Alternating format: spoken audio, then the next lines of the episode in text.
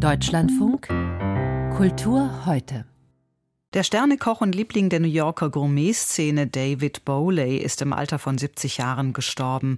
Mehr über ihn jetzt in den Kulturmeldungen mit Doris Schäfer-Noske. Er hat Frankreichs Nouvelle Cuisine in den New American Style übersetzt und damit eine ganze Generation von Spitzenköchen geprägt. Gelernt hatte Bowley, der die französische und die amerikanische Staatsbürgerschaft hatte, in Frankreich bei Größen wie Paul Bocuse oder Gaston Lenôtre. Mitte der 80er Jahre brachte er es im New Yorker Restaurant Montrachet zu größerer Bekanntheit. Bald darauf eröffnete er sein eigenes Restaurant. Da war er schon mit Michelin-Sternen ausgezeichnet. I think I was one of the first chefs to put their name on the restaurant because I wanted people to know that I was going to be standing in that kitchen every day. Er sei wohl einer der ersten Chefs gewesen, die ihren Namen an die Tür ihres Restaurants geschrieben hätten, so Bowley.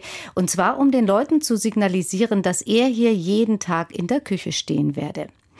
Das Restaurant Bowley war 30 Jahre lang eine feste Größe der New Yorker Gourmet-Szene, bis es 2017 seine Türen schloss. Ein Koch, der immer wieder Neues wagte und oft hielt er auch seine Gäste an, sich ganz in seine Hände zu begeben, ohne Speisekarte oder festgelegte Menüfolge.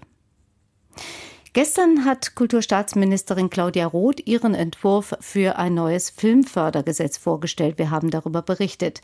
Jetzt wirft ihr die Initiative Pro Quote vor, eine historische Chance verpasst zu haben. Die Möglichkeit, per Gesetz Gleichberechtigung und Diversität in der Filmbranche zu fördern, habe Roth konsequent ignoriert, so die Initiative. Die Dokumentarfilmerin Udi Decker vom Vorstand der Initiative sprach sich gegenüber der katholischen Nachrichtenagentur KNA für ein Punktesystem wie in Österreich aus. Wer dort Parität und Diversität beachte, bekomme bei der Förderung Punkte gutgeschrieben. Zehn Jahre nach der Gründung von ProQuote verdienten Frauen in der Branche immer noch 35 Prozent weniger als Männer. Seit Beginn des russischen Angriffskriegs auf die Ukraine sind dort 341 Kulturstätten beschädigt worden, so die neuesten Angaben der UNESCO. Zu den am stärksten beschädigten Gebäuden gehörten danach die Verklärungskathedrale in der zum Weltkulturerbe zählenden Altstadt von Odessa.